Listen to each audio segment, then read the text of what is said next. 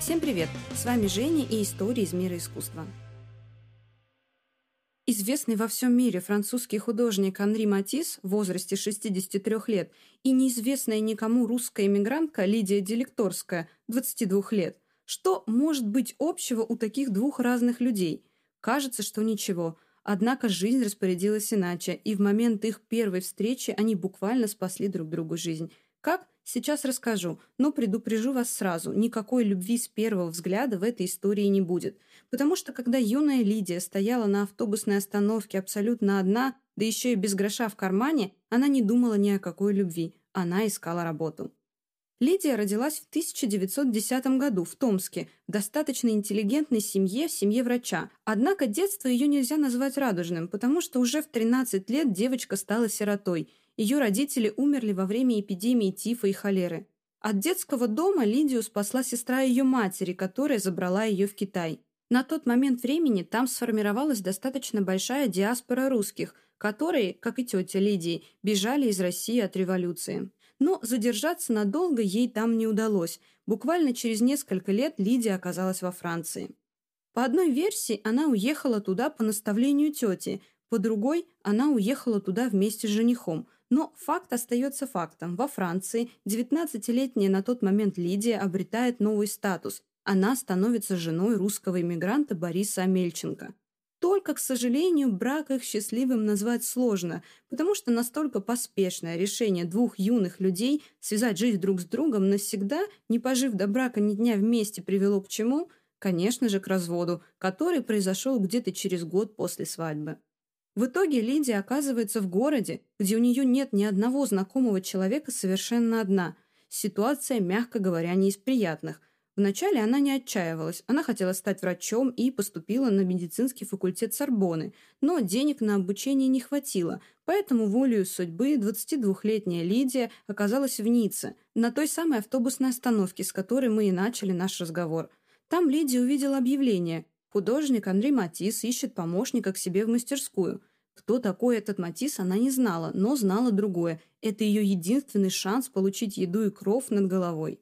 К тому моменту Матис был действительно очень известен, и если в жизни он был очень скромным и сдержанным человеком, то вот картины его были полной противоположностью. Чего только стоит один цвет, который он для них выбирал. Яркий, насыщенный, порой даже несочетаемый между собой.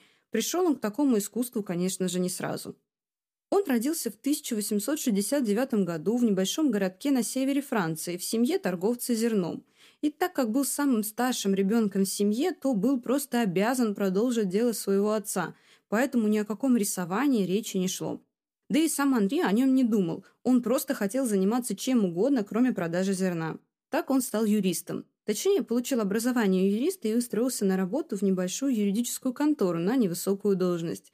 Отец, конечно, был в ярости, но узнав, что сын может прокормить себя сам, с выбором его смирился. Но ненадолго. Потому что в один прекрасный рабочий день у Андрея обострился аппендицит, и он попадает в больницу. Там он провел долгие месяцы, поэтому в качестве хоть какого-то развлечения мать принесла ему карандаши и бумагу. И это будет судьбоносный момент, ведь Андрей настолько сильно увлекся тогда рисованием, что по выходу из больницы решил все бросить и начать творить, к разочарованию отца.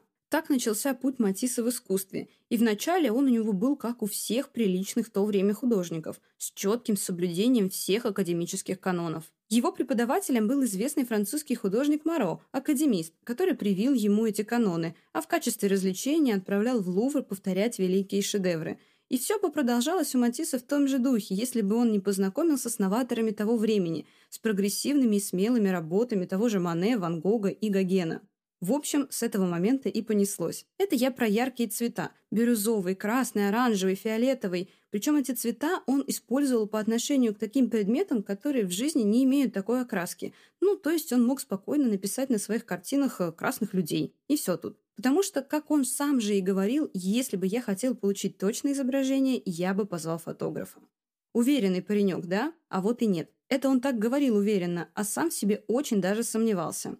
Хорошо, что спустя некоторое время он встретил девушку по имени Амели и влюбился в нее. Их свадьба состоялась через три месяца после знакомства, и, что самое смешное, задолго до этого дня Амели говорила, что никогда в жизни не выйдет замуж ни за рыжего, ни за бородатого. Матис был именно таким. Но главное в этой истории то, что она не просто стала ему женой и взяла на себя весь быт, она научилась вытаскивать его из регулярно возникающих творческих кризисов, которые влекли за собой депрессию, панические атаки, бессонницу и даже синдром раздраженного кишечника. Что она с этим всем делала? Успокаивала его, водила на часовые прогулки и читала ему до самого утра книги, а еще хвалила его картины и обхаживала его натурщиц. Ну, то кофе им нальет, то спать уложит, то вообще внебрачную дочь художника от одной из таких натурщиц воспитает. Да, такой случай в его жизни тоже был. И финальный факт, которым я вас сейчас добью, это в самый сложный период их совместной жизни, когда у них буквально не было денег на еду, она открыла свой салон шляпок, на заработок с которого они долгое время и жили. Как вы можете предположить, такая самоотверженность редко доводила женщин до хорошего, но не будем забегать вперед. Пока мы лишь остановимся на том, что в такой прекрасной атмосфере Матис становился знаменитым, и в один день он им стал – его картины покупали коллекционеры по всему миру, его выставки проходили в Европе и в США, его начали буквально узнавать на улице. Но молодость, знаете ли, не вечная, и чтобы успеть за таким темпом, Матису нужны были помощники. Так он размещает объявление о поиске кого-то себе в мастерскую. Это объявление приклеивают на автобусную остановку, и его видит наша Лидия. Как мы уже говорили, она абсолютно не интересовалась искусством, поэтому, когда в объявлении увидела фамилию Матис, она ей ничего не дала.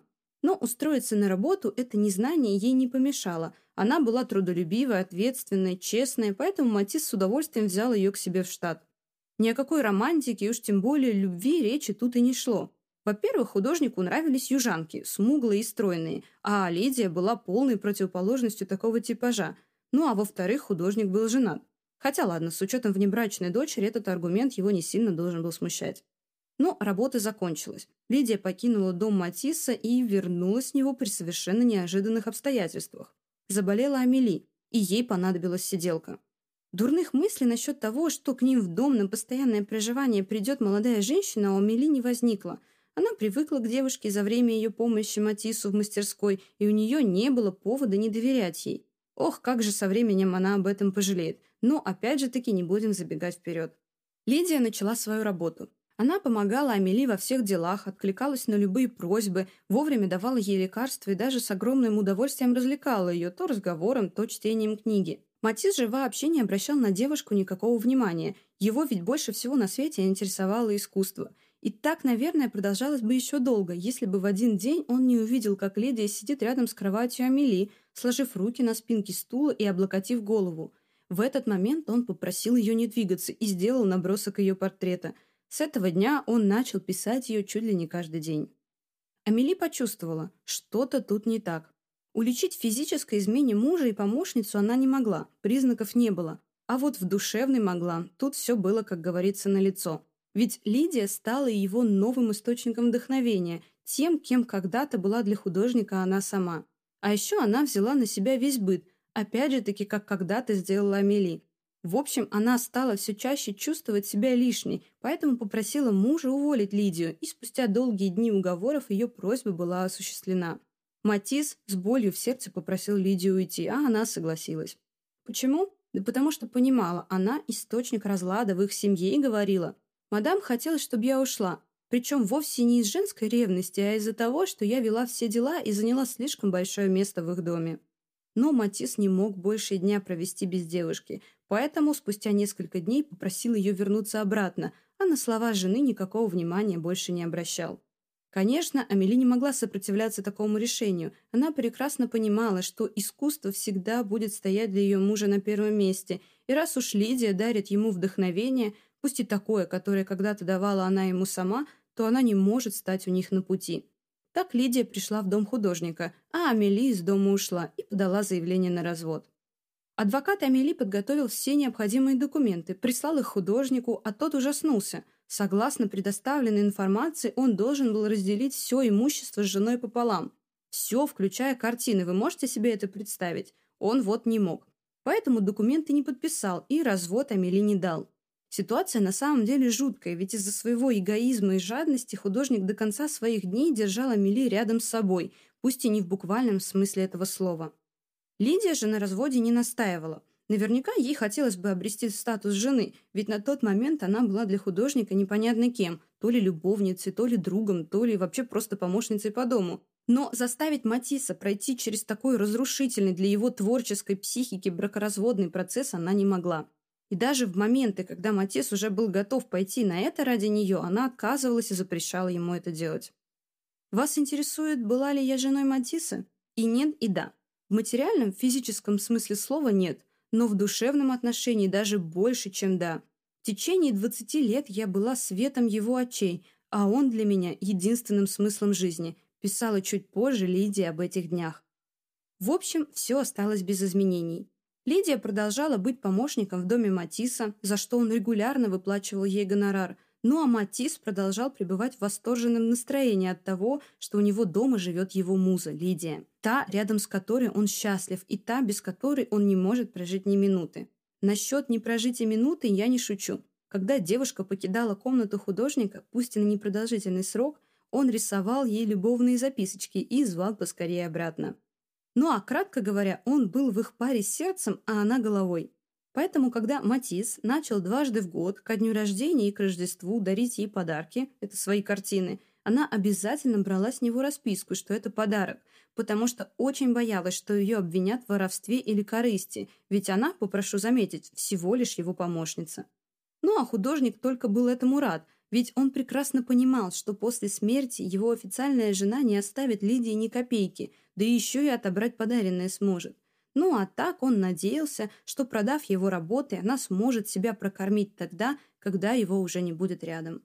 Он чувствовал приближение конца, а она отвечала ему безграничной преданностью и помогала во всем, начиная от гигиенических процедур, а я попрошу заметить, в конце жизни Матис страдал от рака, заканчивая тем, что буквально была его руками и создавала картины под его чутким руководством. За все это время между ними и правда никогда не было физической связи. Их связывало что-то большее, ведь не зря Матис очень часто повторял «Каждый раз, когда я скучаю, я сажусь за портрет госпожи Лидии, и тоски как не бывало».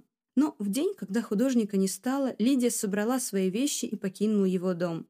Она прекрасно понимала, что родственники ее не любят, а жена ненавидит настолько, что найдет, в чем ее обвинить. Да и на дальнейшее проживание в доме художника она не претендовала. Обидно, знаете только в этом что? Что она не преувеличивала. Родственники и правда ее ненавидели. Они даже не позвали ее на похороны. Ее, человека, который буквально помогал Матису жить в самые тяжелые дни его жизни, хотя сами даже не навещали его. После смерти Матисса Лидия прожила еще 44 года. Одна. Единственной ее целью было сохранить наследие художника – она отдала более 200 его работ в качестве дара музеям Москвы и Санкт-Петербурга. Она организовала музей на его родине. Она издала каталоги с перечислением всех его работ. Она даже помогала организовывать его выставки. В общем, она сделала все, чтобы память о Матиссе продолжала жить. И в день, когда она поняла, что ее миссия выполнена, она организовала свои похороны и покончила жизнь самоубийством. В предсмертной записке она попросила похоронить с ней рубашку Матисса.